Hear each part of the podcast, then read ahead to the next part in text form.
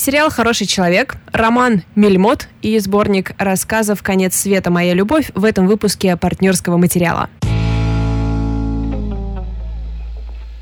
Всем привет! Привет, ребята! Это партнерский материал, подкаст про книги и кино. И мне кажется, что сегодня будет очень злой выпуск, потому что я очень зла. Я зла на все. Я зла, во-первых, на книжки, которые Валя будет обозревать, потому что я тоже их немножко почитала. И я не в восторге, Валь. Не в восторге. От сериала. И а, от, сериала, и от твоих книжек, и вообще от жизни и в России. Обзор на жизнь в России в этом выпуске Лида не в восторге. Материала. Что ж, я полностью разделяю твои эмоции. Э, ненавижу три минуты сериала, который я посмотрела, который ты будешь сегодня обозревать. 70 э, экранов мельмота были чудовищные. Господи. Много токсика в этом выпуске. Если вы настроены на него, то давайте погрузимся. Да. Ну что, давай начнем с э, российского сериала сериала. Самая милая история заключается в том, что Валя очень обрадовалась, когда я сказала, что у меня будет хороший человек. Да, я была уверена, что Лид какого-то гостя пригласила хорошего. Я такая, ну, отлично. Э, хоть один нормальный человек в этом подкасте появится. Но, кстати, вот зря вот ты сейчас вот чуть-чуть пассивно сагрессировала, когда сказала, что начнем с российского сериала. Чики, мне кажется, немножко реабилитировали. И как-то уже... Да, и это единственная причина, по которой я включила этого хорошего человека. Ну, также, конечно, я фанат... Ой, ну нет. Эм, я очень Валь. заинтересована, с любопытством следила, как правильное слово подобрать за историю ангарского маньяка. Да. А, на самом деле, Валя не дождалась не дождалась четвертой минуты, когда там появляется Юлия Снегирь, и это, в принципе, женщина, ради которой я буду досматривать э, весь сезон. Я не знаю, там продлят его на второй сезон или нет, чем там вообще все закончится. Давайте введу вас в курс дела, потому что, скорее всего, для вас хороший человек. Это, не знаю, вчера, когда я сказала своему другу о том, что я смотрю хороший человек, спросила, смотрит ли он его, он такой, это что, фильм со Стелланом Скарсгардом, который довольно хороший человек, он, видимо, имел в виду. То есть для всех это какая угодно ассоциация, только не телесериал компании «Старт» по э, срежиссированный Константином Богомоловым. Э, театральным режиссером в первую очередь, и мы его, наверное, знаем как э, режиссера сериала «Содержанки», от которого я тоже не в восторге, я не понимаю, что я ждала. А разве мы не знаем его как человек, который все время хвалит себя на Ютубе? Это правда. Он Я очень... просто хотела тебе оставить. Спасибо. Как там эту книгу не называется? Я Константин Богомолов, автор Константин Богомолов? Ну, что-то типа. Хочу найти ее, мне очень понравилось, рассказываю я сейчас. Я просто, я просто не понимаю, почему нельзя было написать книгу, которая называется «Простите, я пиздатый». И... А зачем «Простите»? Не похож на человека, который извиняется. А, как бы то ни было, да, еще одна причина, по которой я смотрела, потому что я очень-очень-очень заинтересована историей ангарского маньяка, и это сериал как раз по событиям. Оль, тоже хочу посмеяться, давай. Ну, извини, пожалуйста, просто нашла книгу, она называется да. еще лучше. Да. Так говорил Богомолов. А, точно, точно, точно. Автор точно. Константин Богомолов. как говорил мой дед, я твой дед. Можно эту шутку будет в каждом выпуске, потому что это лучшая шутка. Лучшая шутка, да. Эва. А, спустя полчаса можно, наверное, перейти. Простите, ребят, простите, но я надеюсь, что вы знаете нас. Да, вы знаете, мы просто видимся раз в неделю. Это просто еще и личная встреча. Нужно успеть все шуточки сказать и сохранять фундамент нашей дружбы. Так вот, а, хороший человек человек. Это история о, о тихом городке Вознесенске, в котором потихонечку на протяжении довольно большого количества времени, там 10 или 12, 15 лет пропадают э, женщины. Э, туда приезжает следовательница из Москвы Евгения Ключевская, которую как раз играет Юлия Снегирь, и я не могу смотреть на нее без просто огромного спектра чувств внутри себя от «Боже, какая она красивая» до «Зачем жить, если ты не такая красивая?» а, Ей в подмогу дают следователя Ивана, и, собственно, этот Иван и есть этот маньяк. Это никакой не спойлер, нам про это говорят с порога, о том, что, ну, вообще-то вот этот парень занимается условным перевоспитанием женщин, которые ему кажутся плохими, падшими, изменяющими теми, кто не дожидается мужей зоны, там, или просто изменяет, или просто, э, не знаю, занимается сексом тогда, когда им хочется, а не тогда, когда это одобряется обществом.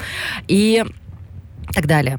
И, видимо, основная интрига будет заключаться в том, как э, Евгения дойдет до того, что все-таки вот э, этот Иван, который выглядит абсолютно приятным человеком, его играет Никита Ефремов, и вот тоже вчера с подругой обсуждала этот сериал, и она сказала, что отметила, что у Никиты Ефремова очень красивый голос, и это правда. Он не, не то, что красивый, он, знаешь, такой очень тихий, mm. вкрадчивый, такой как будто убаюкивающий. Mm-hmm. И несмотря на то, что плюс-минус везде Никита Ефремов играет Никиту Ефремова, тут он на своем месте, потому что э, мне кажется, что в моем сознании маньяков действительно такие голоса. Знаешь, вот такие вот, когда ты сидишь на остановке, очень холодно, мимо проезжает машина, говорит тебе, запрыгивай, а ты, да нет, ну типа, ну ты что, я маньяк, что ли, по-твоему? Что ты боишься? Mm-hmm. Таким, я даже не могу это описать, mm-hmm. такой очень тихий, очень спокойный голос. Mm-hmm. Но мне кажется, что теперь мы знаем, что если человек хочет вас подвести, он говорит, не бойся, я по-твоему маньяк, что ли? Это значит, он маньяк, скорее всего, потому что он просто смотрел «Дом, который построил Джек», и очень много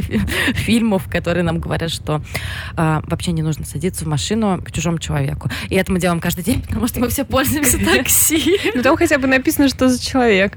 Ну, да, да, это правда. Как мы уже сказали, сериал отдаленно построен по реальным событиям по делу о так называемом ангарском маньяке. Это бывший милиционер по имени Михаил Попков, который на протяжении очень долгих лет, с 92 по 2010 год, изнасиловал и убил э, более 85 человек. То есть недавно он признался, по-моему, этим летом, буквально пару месяцев назад, он признался в убийстве еще двух человек. То есть сам он утверждает, что... То есть доказано 85, сам он утверждает, что их было более 100. Да. И Но я, кажется... насколько понимаю, что полиция, в принципе, считает, что их больше 100. Да, их просто же нужно Не, не найти, доказано просто, да, да, нет тел. И, угу. и так далее. И я очень внимательно следила и слежу за этой историей. Я помню, что впервые я не услышала три года назад, когда журналистка Саша Сулим э, выпустила огромный репортаж про эту историю на «Медузе». То есть, если вам это интересно, а я очень вам рекомендую этим заинтересоваться, потому что действительно материал крутой, просто вбивайте «Ангарский маньяк», и второй ссылкой вы увидите репортаж с «Медузы», как в Ангарске 20 лет пытались поймать самого страшного маньяка. Саша Сулим, отважнейшая девушка, съездила в Иркутскую область, в Ангарск, пообщалась не только с э, самим Попковым, но и с родственниками убитых, с родственниками жертв все-таки нашли Попкова благодаря тому, что, в том числе благодаря тому, что одна девушка выжила и прекрасно его описала. Но, кстати, она даже вспомнила, что он милиционер, но по, сразу после ее показаний не поймали его. Mm. Там же вообще была история, которая заключалась в том, что э, сначала, и это роднит о, реальную историю с сериалом, там вообще никто не верил, ну или не хотел верить, что это серия. Они просто думали, что люди пропадают. Ну, это еще и накладывалось на, конечно же, огромные процессуальные проблемы нашей полиции. Да, конечно. И мне кажется, одно из моих самых любимых, наверное, материалов Сулим по этой теме, это даже не ее интервью с Попковым, что как бы само по себе просто сенсация, а, но ее интервью с чуваком, который его поймал. Да, который причем... такой коп-коп, прям, который... Это было просто дело всей его жизни, он практически... Он же ушел после нач... него. Да, он начал его вести, да. когда пришел в полицию, и когда поймал его, ушел из нее. Я вообще рекомендую вам э, уделить больше внимания делу ангарского маньяка, чем сериалу. сериалу «Хороший человек». Знаете, вы можете это сделать как подготовку к подкасту про эту тему, который обязательно состоится, когда Саша Сулим выпустит свою книгу. Да, потому что... Прости. Ты чего? Блин, извини. Да, Саша Сулим, насколько я понимаю, она выиграла грант, и она сейчас дописывает книгу об ангарском маньяке. Я прослушала, наверное, миллиард подкастов с ней. Same. И э, насколько она классная. Я даже немножко переписываюсь с ней в Инстаграме. Ах, правда? правда? Не, на, не, ну, я не на эту тему, а то, что она же ведет... Э, в Инстаграме блог mm-hmm. про синглов, mm-hmm. и я просто, будучи в расстроенных чувствах после своей э, личной драмы, написала, и Саша, ваш блог так меня поддерживает, она мне очень мило ответила. Блин, классно. Переписывалась, да, я написала, она ответила. Ну да, в любом случае, когда книга выйдет... Мы ее вообще позовем. Тем более у тебя уже мостик налажен. Мостик в виде переписки в Инстаграме, да. Короче, э, все материалы, которые вы найдете по поводу ангарского маньяка, я рекомендую изучать, потому что, ну, э, во-первых, этот парень переплюнул уже и Чикатило, и всех наших советских маньяков, ну, 85 человек.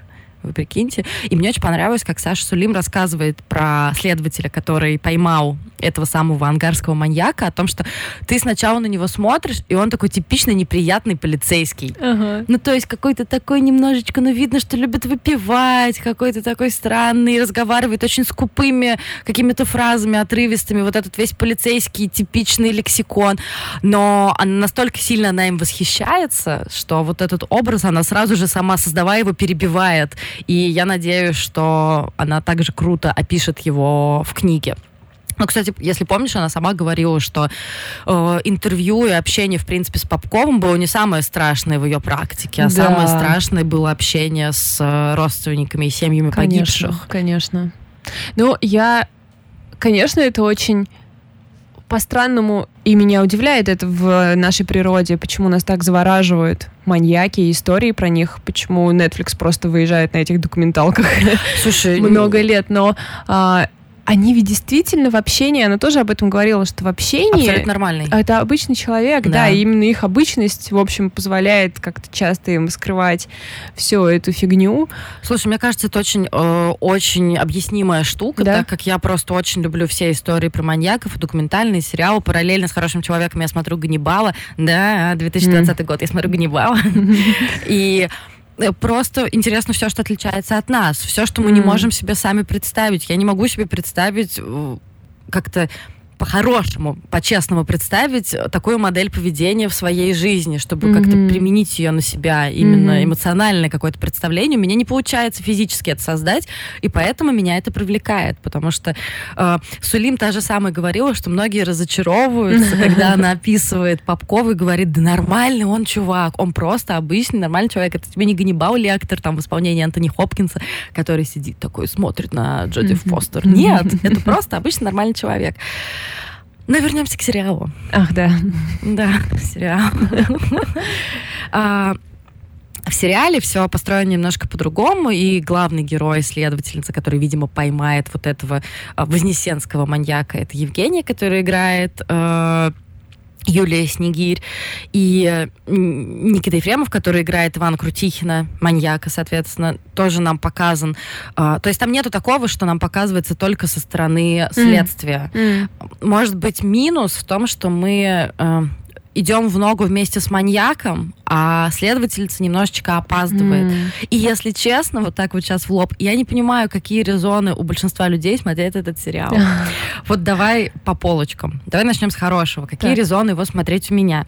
Во-первых, а, мне интересно, как со сценарной точки зрения а, Богомолов будет выезжать.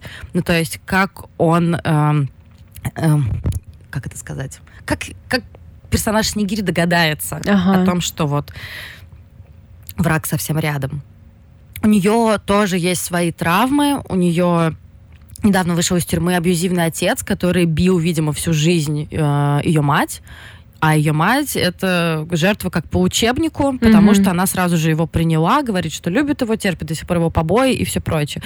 И с другой стороны, есть тут фемповестка в том, что э, маньяк пытается вычистить э, да. мир от вот этих нечистых женщин. И за, ему послед, за, за ним по следам женщина как раз и идет. Да, но в «Медузе» очень хорошо отметили, что Богомолову вообще не интересна фемповестка, и он неоднократно об этом говорил, что ему вот просто вот все равно что там с этим происходит. Он не верит там в то, что движение Мету принесет э, миру больше открывшихся, уверенных в себе женщин и так далее.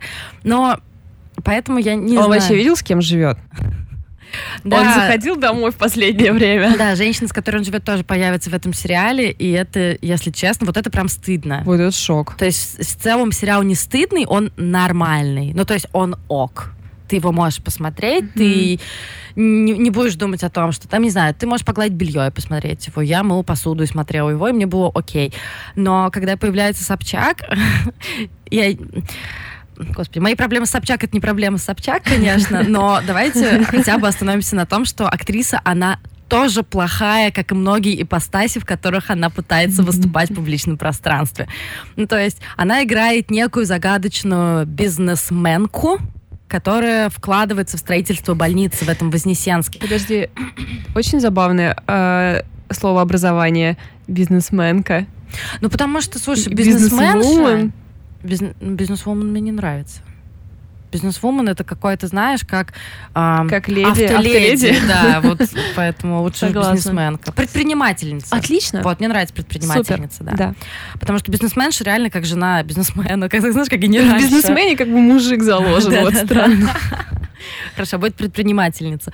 И я просто смотрю и думаю, блин, Константин Богомолов, все знают, что он твоя жена, и все знают, что, наверное, ты хотел ей сделать приятное, но перке просто, вот за что? Ты же не Тим Бертон, который снимал Хелену Бодем Картер. Хелена Бодем Картер хотя бы актриса хорошая, нормальная. Но, ну, в ней есть характер.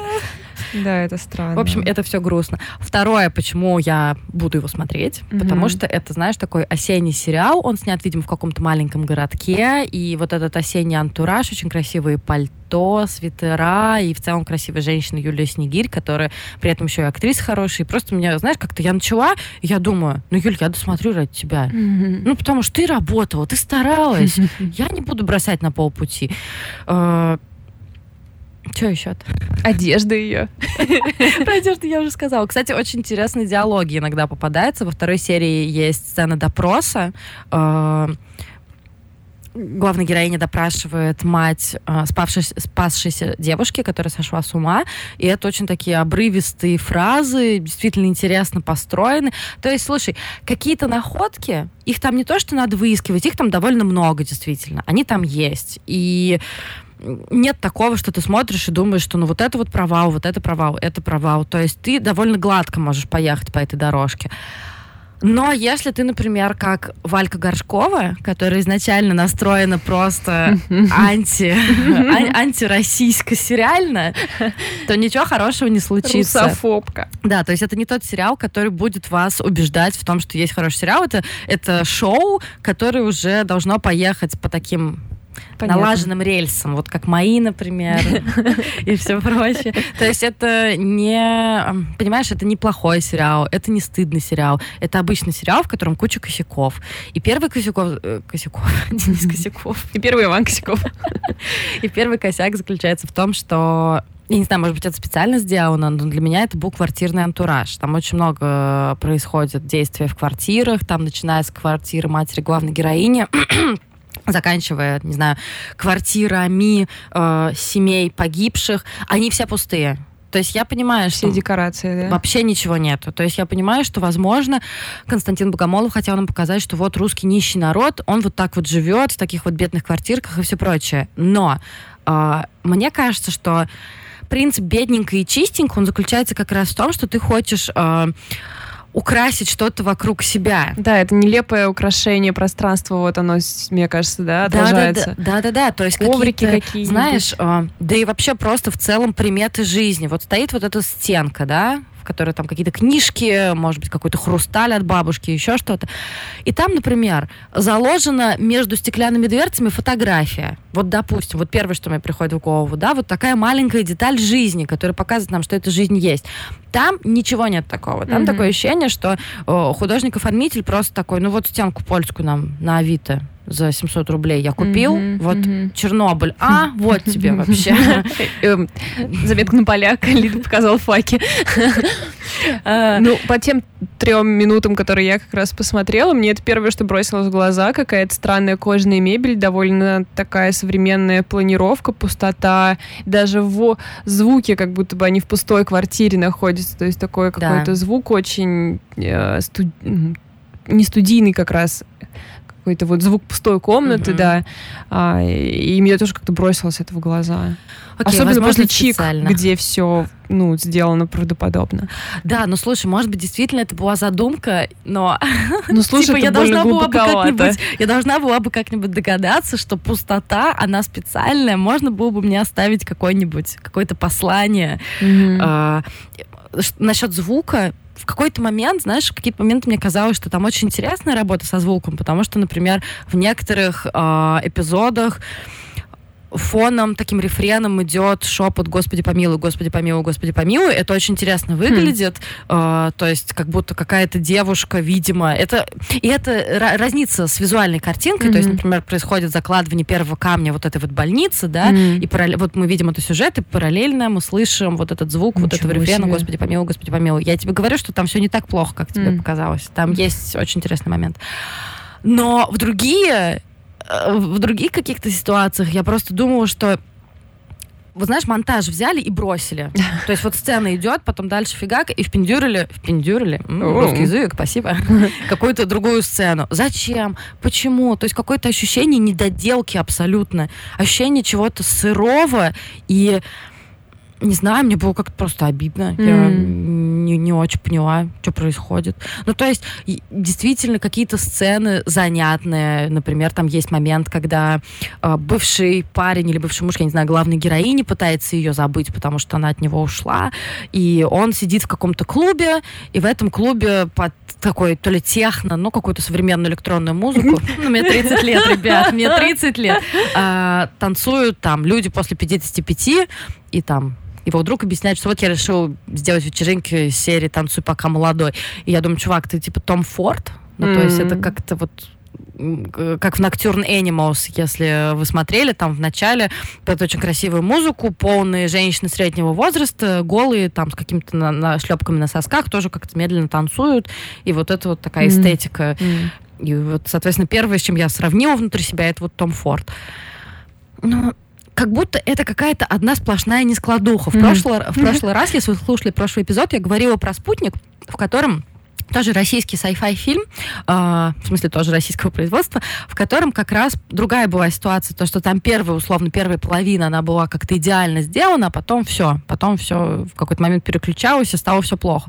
Тут это как будто, знаешь, ты едешь по кочкам, по каким-то, и то ты едешь нормально, то ты на кочке подпрыгиваешь, потом ты опять едешь нормально, потом опять на кочке подпрыгиваешь. И вроде ты думаешь, ну блин, вот сейчас я ехал нормально, и сейчас, может быть, дальше будет нормальная mm-hmm. дорога. Mm-hmm. Но непонятно. Я, конечно, буду держать вас в курсе, потому что я сезон-то досмотрю. Но в целом, если вы, во-первых, не любите детективные сериалы, не знаю, какой вам смысл его смотреть. Во-вторых, если вы не любите, в принципе, не готовы воспринимать российское кино, то российские сериалы, то тоже вряд ли вы будете в восторге. Если у вас есть какая-то уже подготовленная почва, да, то для вас это будет просто окей, сериал. Немножко проходной, но посмотрим, что дальше будет. Но в целом я не, наверное, недовольна. Mm. То есть, если бы там не был Юлии Снегирь, я не знаю даже, на чем бы там все держалось. Она прекрасная актриса, она играет вот эту сломленную женщину. Единственное, конечно, претензия ко всем кинематографистам мира, почему алкоголички всегда играют такие красивые женщины, а алкоголички не такие. Они не выглядят как Эмили Блант. Давайте начнем с этого. Но в любом случае, Почитайте лучше про ангарского маньяка. Давайте с этого начнем нашу домашку. Почитайте, заинтересуйтесь, и потом, может быть, как такая бонусная работа, факультативная, хороший человек у вас зайдет. У меня вот вопрос кол в жопе. Ну, я не знаю, мне было ок, был? на самом деле. Нет, потому что по первой как раз вот этой сцене, и меня еще это удивило, что первая сцена, типа, она же должна, по идее, захватывать. Я понимаю, что я как бы слишком много тут мнений высказываю, основываясь на очень маленьком отрезке, но я потом все думала из-за того, что мне прям выключила ее, почему же э, первая сцена такая слабая, это женщина, которая не может ничего, как будто они просто, ну, как будто вычетка сценария, а не игра, то есть меня вот это вот очень удивляет. Но... Видимо, нужно дождаться, да, нормальных актеров. Ну, слушай, на самом деле у меня нет особо претензий к Никите Ефремову, угу. потому что, ну, он такой же, как везде, и, в принципе, он играет нормально, угу. и мне нравится, как он говорит, и мне нравится, в принципе, как он играет. Но «Кол в жопе», давайте еще раз проясним, это по большей части всегда не про актера. Вот mm-hmm. это правда, потому mm-hmm. что кол в жопе это, во-первых, про сценарий, это, во-вторых, про работу с режиссером, это, в-третьих, про монтаж. И можно привести миллиарды примеров, где там в плохом фильме у хорошего актера мы видим там в жопе, а потом в хорошем фильме мы думаем, ой, ой, здорово, он же умел так играть. Не знаю, «Сумерки» посмотрите. На Роберта Паттинсона, как он там играет, как он, не знаю, в «Маяке» играет, там, или в «Милом друге» играет, или в любом фильме с ним, как он играет. Ну, короче, то есть это всегда в первую очередь проблема режиссера, сценариста, ну, режиссера, на самом деле. То, как режиссер э, показывает, как актер работает с сценарием, как он в целом объясняет ему его роль, персонажа и так далее. Возможно, тут есть в этом проблема. Но действительно, дальше, если пойти, э, все вот эти полицейские, весь вот этот их жаргон, мат там, кстати, тоже есть. Mm-hmm. Э, не знаю, у меня не было особых противоречий. Дальше действительно окей с этим все. А, благодарю профессора теории укола в жопе Лидию Кравченко за, за э, сильный, аргументированный да, спич по вопросу. Бельмот. А, так. Очень сильно вдохнула, выдохнула. Давайте, да, давайте обсудим этот вопрос. Ну, Значит, э, очень долгожданная книга. Почему? Из Анастасии Завозовой. А в следующей книга будет долгожданная из Галины Юзефович. И что вы будете делать с этим? Я развожу руками, и мы все равно все прочитаем. А, Мильмот а, действительно очень долгожданная книга. Это большой хит в а, Англии. Автор ее Сара Перри. И у нас выпустил эту книгу Фантом Пресс. Очень красивая обложка. В очень красивой обложке. У Фантома есть два пути всегда. Либо какие-то странные э, визуальные эффекты, как было на, с обложкой силы, либо ужасная красота, как вот с э, Мельмотом Сары Перри. Ты как про российский сериал рассказываешь. Так вот, эта книга основана на ирландской классике Мельмот Скиталец. Она была написана в 19 веке. И э, в целом, как читаешь какую-то рецензию, э, такое ощущение, что все вообще в курсе ирландской классики «Мельмот скиталец», я честно вам скажу, что я вообще об этом ничего не знала, пока не вышла «Мельмот», и во всех рецензиях я это не прочитала. Я тоже, и первое, о чем я спросила Валю и ребят в книжном клубе, а что, «Мельмот скиталец» тоже надо читать? Ну вот, в общем, так что если вы вдруг чувствуете, что вы немного не схватываете классику, это нормально. Так вот, что касается Сары Перри, она взяла эту готическую историю 19 века и переложила ее на современный лад. В целом, все, что она позаимствовала, это саму легенду Мельмот и композицию романа, которая э, заключается в такой, э, как это сказать, матрешке, наверное, даже не совсем матрешке. Ну, в общем, есть главная история, внутри нее есть много маленьких историй, герои, которые связаны друг с другом, или из каждой следующей истории мы узнаем что-то о предыдущей истории. В общем, там крайне сложная вот эта композиция.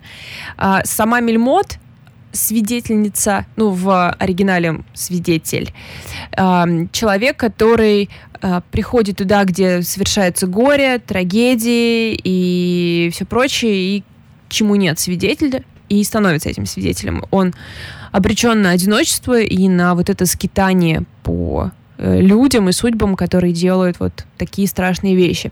В случае Сары Перри Мирмот это женщина, и она из тех женщин, которые были свидетельницами воскрешения Христа.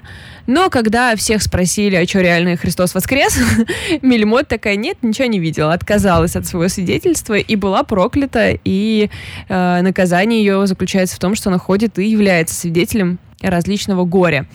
И может за собой пытается, она настолько одинока, что она пытается за собой э, увести кого-то, скорее того, кто совершает какой-то вот этот ужасный, ужасный mm-hmm. проступок, и, э, и увести его за собой вот в это вечное скитание.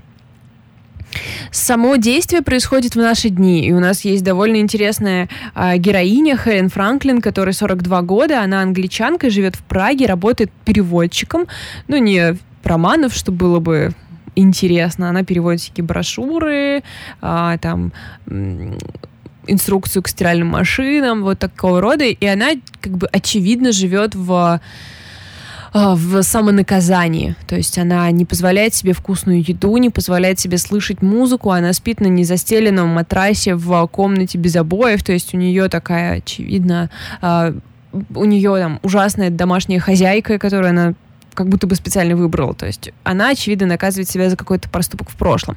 Но при этом у нее появляется друг, и друг этот эм, в моменте становится одержим историей про Мельмот и сгружает Хелен э, свидетельства о ней. То есть работу он провел по поиску этих свидетельств и сгружает ей буквально кучу бумаг и исчезает.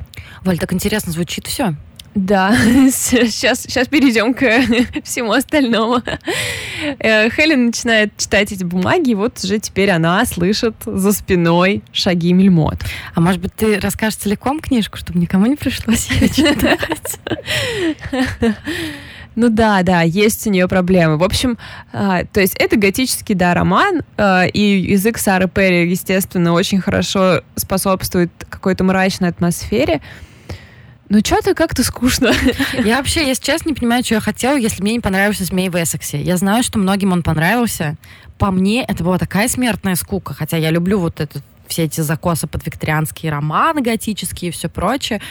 Но, возможно, проблема была в том, что я надо было посмотреть, видимо, автора, соотнести. Я просто помню, как я ругалась на змея в Эссексе и не могла найти себе ни одного единомышленника, потому что все говорили, ты что, классная книжка. А я прям рот порвала в зевоте. Ладно, Валь, прости. Расскажи про Мельмот. А, да, все, мне, все, кстати, нрав... мне, кстати, по-моему, нравился Змей Весекс. Тебе нравился, да? Тоже в нем были какие-то вопросики. Я, кстати, только что увидела, что Кира Найтли там будет играть главную роль в экранизации. Мельмот или Змея? Змея. Ну, храни Господь Кира Найтли, она хорошая женщина. Мне кажется, будет нормально, да. В общем, э, а, как бы я пыталась понять, что же меня, в общем, главное, что меня смущает, почему скучно. Ну, то есть скучно это странное слово, ты не можешь а, объективно сказать кому-то, что это скучная книга. То есть мне было скучно читать, но это ничего не сообщает о книге. А, первое, что мне кажется, это то, что несмотря на, в принципе, перенятие вот этой композиции, что внутри большой истории маленькие истории, здесь нету вот этой детективной или какой-то э, увлекательной как бы преемственности так истории. Да, ты Это не понимаешь, набор. нет как будто какой-то веревочки, за которой да. ты уцепился и да, полетел. Да, да. Хелен берет одну историю, читает ее. Хелен берет другую историю, читает ее. Окей. И как бы начинает видеть призраки этих людей, но это не как, ну то есть, ну окей. А, и следующее, что мне кажется скучным, это то, что, в принципе, а, Перри ставит ну, как бы моральные вопросы. Вся книжка это про моральные, ну, естественно, если у нас такая мельмот свидетельница зла, то это моральные вопросы, что мы должны друг другу, а, что является злом, а, когда ты причиняешь зло, а когда ты просто делаешь свою работу, и можно ли сказать, что тогда ты не делаешь зла, если твоя работа заключается в написании документов для геноцида армян, например.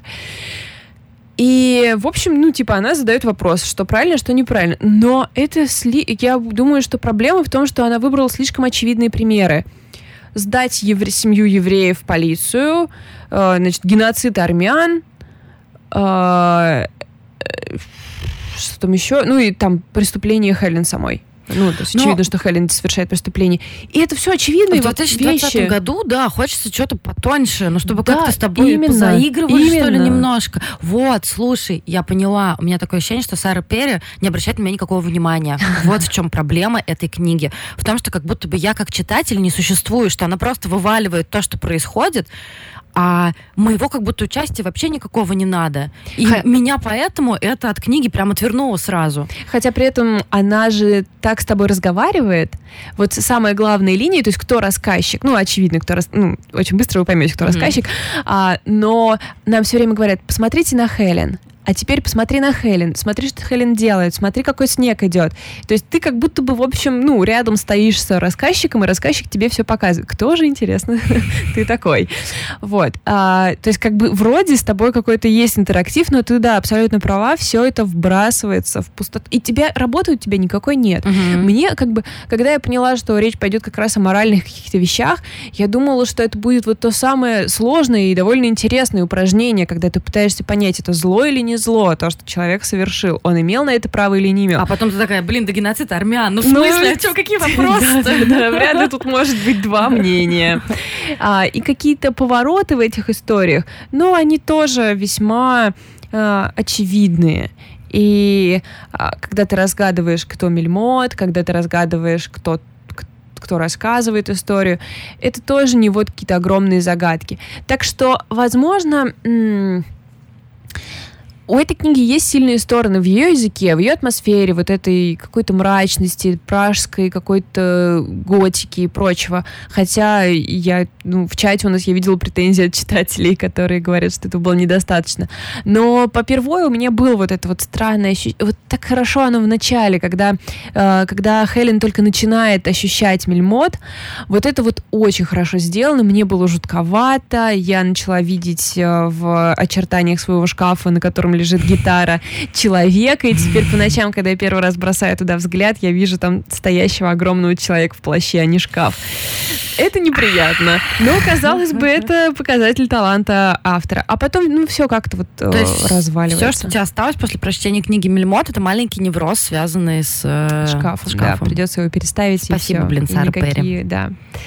«Конец света. Моя любовь» Аллы Горбуновой э, в издательстве НЛО вышла в 2020 году. Э, книга, которая э, Галина Юзуфович на «Медузе» описывается так. Объясняем, почему эта многослойная и неожиданная работа может стать главной книгой 2020 года. Причина, по которой я откладывала ее чтение. Во-первых, объясняем. Во-вторых, главная книга года. Все триггеры моего недоверия. Но да, это всегда сразу, сразу думаешь, а достаточно ли эта книга хороша вообще? Да, да. Ну и то, что эта книга неожиданная, вот здесь я, пожалуй, соглашусь, потому что э, я начинала ее читать с таким еще предубеждением, что, э, знаете, вот эти все истории, я делала эту короткую рецензию в чате, и, надеюсь, патроны простят меня за то, что я ее повторюсь, э, но как будто бы каждый человек, который в Питере жил в молодости и был беден, считает, что как бы про это можно написать книгу, и она будет хорошая и всем интересная. Не факт. Не факт, ребята. На самом деле, э, я просто очень много тоже читала положительных отзывов. То есть, например, э, у Шурика Горбачева в его телеграм-канале я просто текст Сейчас я выберу какую-нибудь цитату, которая особенно меня поразила. Ну, вот, например, он пишет, «Мне до сих пор не попадалось книг, где фиксировался бы опыт именно моего конкретного поколения, детей перестройки, которые вошли во взрослую жизнь нулевых, людей, у которых в детстве и юности было ощущение, что в окружающей реальности столько открыт, открытых возможностей и прорех, что аж страшно». И я такая, но но есть же такие книги. И как-то мне просто сразу становилось, мне сразу стало неловко за то, что, может быть, я что-то не понимаю, что, может быть, эта книга какая-то особенная, в общем, ну, продолжай. Да, ну вот помнишь, я чуть раньше рассказывала про опыты бесприютного неба. Да-да-да. Питер, наркотики, молодость. Мы такие вот все ходим неприкаянно из квартиры в квартиру, живем такой грязной, неконвенциональной жизнью, а вы снобы. Влюбляемся в бомжей. Влюбляемся в бомжей, да. Вот, поэтому вначале есть вот это ощущение, что это опять та же самая история. Но я должна отдать должное автору, конечно, а, иногда Али Горбуновой, что иногда вещи принимали, ну, максимально неожиданный оборот, и даже ее истории про то, как она, значит, там живет, э, ну, тусуется в молодости, на рынке влюбляется в бомжа-алкоголика, который в собственной моче может валяться. Mm-hmm. Это очень неожиданно, но потом, ну, ты продолжаешь читать, и в этом есть какая-то странная и красота, и чувственность, а, то, как она описывает вообще саму любовь и все прочее. То есть в ней действительно очень много каких-то хороших... Она шокирующая. Вот, наверное, что в ней. Вот эти все ну, многие из этих историй, они реально шокирующие. Я бы не хотела, наверное, в общем, меня а, отвлекло именно вот это описание того, что это про поколение, это про нашу молодость, это про Петербург. Нет, это какие-то вы, ну, это fiction в очень хорошем смысле этого слова нереальные обстоятельства, усложнения какие-то, да, и все прочее. И проза сама по себе ужасно любопытная а, и см- смелая. Слушай, ну, у меня были другие немножко ощущения. Я, возможно, согласна, что там вот этот привкус нашего поколения, может быть, просто жила в, в лучшем районе, чем я, но этот привкус поколения, он есть абсолютно. Вот это вот какая-то у меня я абсолютно согласна с тем, что вот это ощущение, что от 13 до 16-17 лет, вот этот вот период, ты живешь какой-то, блин, нищете и грязи. Да, да, да, абсолютно. Несмотря я... на то, что там у меня была, есть хорошая благополучная семья и все прочее, но вот этот какой-то подростковый досуг, тебе особенно некуда податься, может быть, потому что не было культуры каких-то кафе или каких-то мест, куда ты мог пойти, да, и денег особенно не было, и непонятно там, чем ты мог заняться, поэтому вот эти какие-то подъезды, какие-то, не знаю, веранды детских садов, может быть, какие-то околорыночные пространства или еще что-то такое, дешевое пойло, и это все, да. Ну, и да, она да. очень хорошо передала именно очень хорошо передала именно атмосферу. Мне кажется, что я вот, этот, вот эту зябкость и сырость прям вспомнила на каком-то физическом уровне. Да, я согласна с тобой абсолютно, и, и мне это это то же самое, что мне сначала не понравилось, и то же самое, что меня очень привлекло в итоге. То есть вот эта правдоподобность, но я, знаешь, скорее, а, возможно, я просто, ну, как бы не смогла ассоциировать сначала себя с героиней, и поэтому она для меня была очень интересным, а, таким загадочным человеком. Ее вся вот эта острая чувствительность, эмоциональность и э, максимализм, с которым она там бросается на те или иные истории, в те или иные истории попадает и, и э, ну то есть влюбиться в бомжа это смелость определенная нужна для этого. Э, ну и, наверное, нужно сказать, что книга не вся такая. В какой-то момент случается переключение, и там дается такой ну, страшный э, сюжет и истории, что ну, в Юрки подвинулись для меня, если честно. Вот эта вся часть с баром мотора и лесом рядом с ним, дочитал ты до нее, э, это как раз ну, было бы страшнее в Юрков а это, знаете ли... Вот жалко, что я не дочитала. Вот. Может быть, тебе стоит домотать до этих частей. Это действие происходит... Ну, это все равно немножко связано. То есть а, по композиции, по героям здесь надо сказать, что она все время скачет, то есть у нас то главная героиня, то главный герой, то ее так зовут, то сяк, рассказчик такой, другой, обстоятельства немного меняются, но как будто бы та же самая история, те же самые люди в тех же самых обстоятельствах, но всегда все немножко не да, так. Да, да. И вот это вот смещение реальности, какая-то путаница в итоге выливается в абсолютно, а, в абсолютно нереалисти... ну, уже в фан... фантастическую часть, да, у нас есть а, э, бар-мотор, который стоит на границе леса, и его бармен, который, ну, принимает нечто иное, что в этом лесе, в лесу существует, и является таким, а, ну, человеком на границе, а, и сущности этого леса и то, что происходит с людьми на его границе, и какие-то страшные совершенно истории. Вот здесь ее язык как раз тот э, язык, который иногда смущал в начале, когда она применяла его к описанию любви там, да, или молодости, когда она применяет его к описанию всякой нечисти, у меня просто мурашки были по коже. Это было, конечно, весьма и весьма жутко. А тебе показалось, что это окей, то, что это все объединено в один сборник? Ну, ты знаешь, да, мне кажется, это дало очень интересный эффект, потому что вот мы по этой дорожке катились, катились, катились вместе с ней, и на тех же героях, в тех же обстоятельствах выехали к этому самому лесу. Эм, ну, я скажу так, не быстрое чтение, то есть это не то, что прям тебя захватит, и ты прочитаешь его за вечер, кроме того, он довольно объемный, но ну, а мне, кстати, не показалось. Вот я сейчас открыла, где я нахожусь. Я нахожусь э, типа за два, за два экрана до начала бар мотор. Почти, ты почти я практически читала. Но... Нет, это даже не середина, то есть это ты где-то на третьей, наверное. Ну, и весь этот, ну, не знаю, мне как бы кажется, что это, ну, естественно, это не главная книга года и все прочее, но это великолепный пример русской книжки. И у нее, ну, это сборник рассказов. Там есть неудачные, есть удачные, но в целом, как бы, качество. И когда ты погружаешься вот в эту ее э, атмосферу, в ее манеру, э, и в ее, в общем, вселенную, наверное, вот как правильно сказать, то есть определенные правила своей вселенной у нее есть. Это правда, ты, кстати. ты погружаешься, вы принимаешь. Там есть что-то, что мы встречаем у Некрасовой, например. Вот это вот новая какая-то русская штука, э, новая старая русская штука. Ну, когда мы перестали уже, наконец, стесняться своего фольклора, своих да, каких-то корней да. и начали их активно использовать. То, что, что делает, собственно, и э, автор Юрков. Да. Помоги мне вспомнить ее фамилию. Господи. Ба... Бабылева. Дарья да, Бабылева, да. да.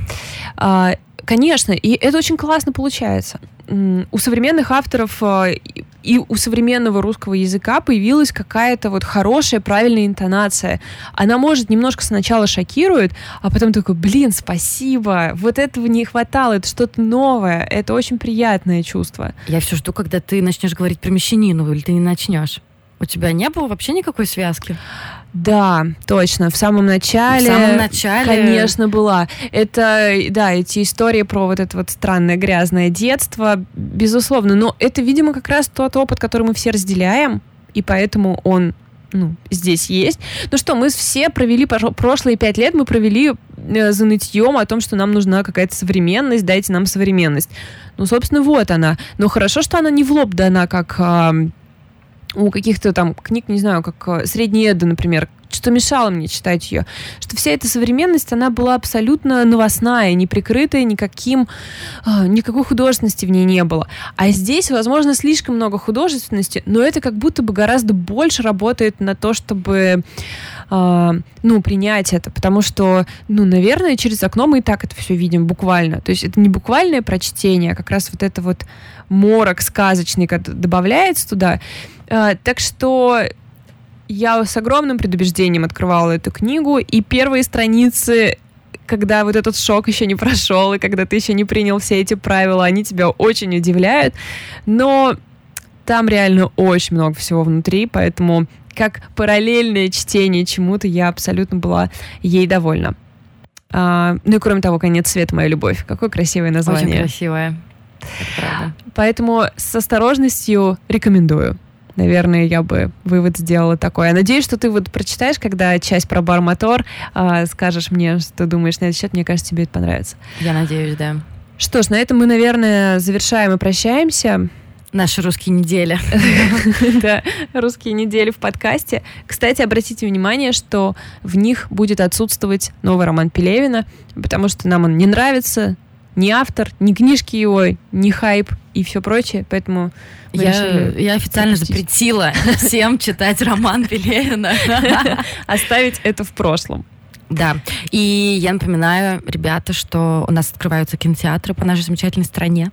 А, конечно, в разных темпах, в разных городах, но могу сейчас уже анонсировать следующую тему подкаста. Надеюсь, мне не упадет на голову кирпич, но надеюсь, что в следующий четверг я уже посмотрю «Довод», и мы будем его обсуждать с Валей. Поэтому идите в кино. Ну, будьте осторожны. Но это, это вы все знаете. Мы не будем вас учить. Да, да. Всем спасибо. До скорого. Пока-пока.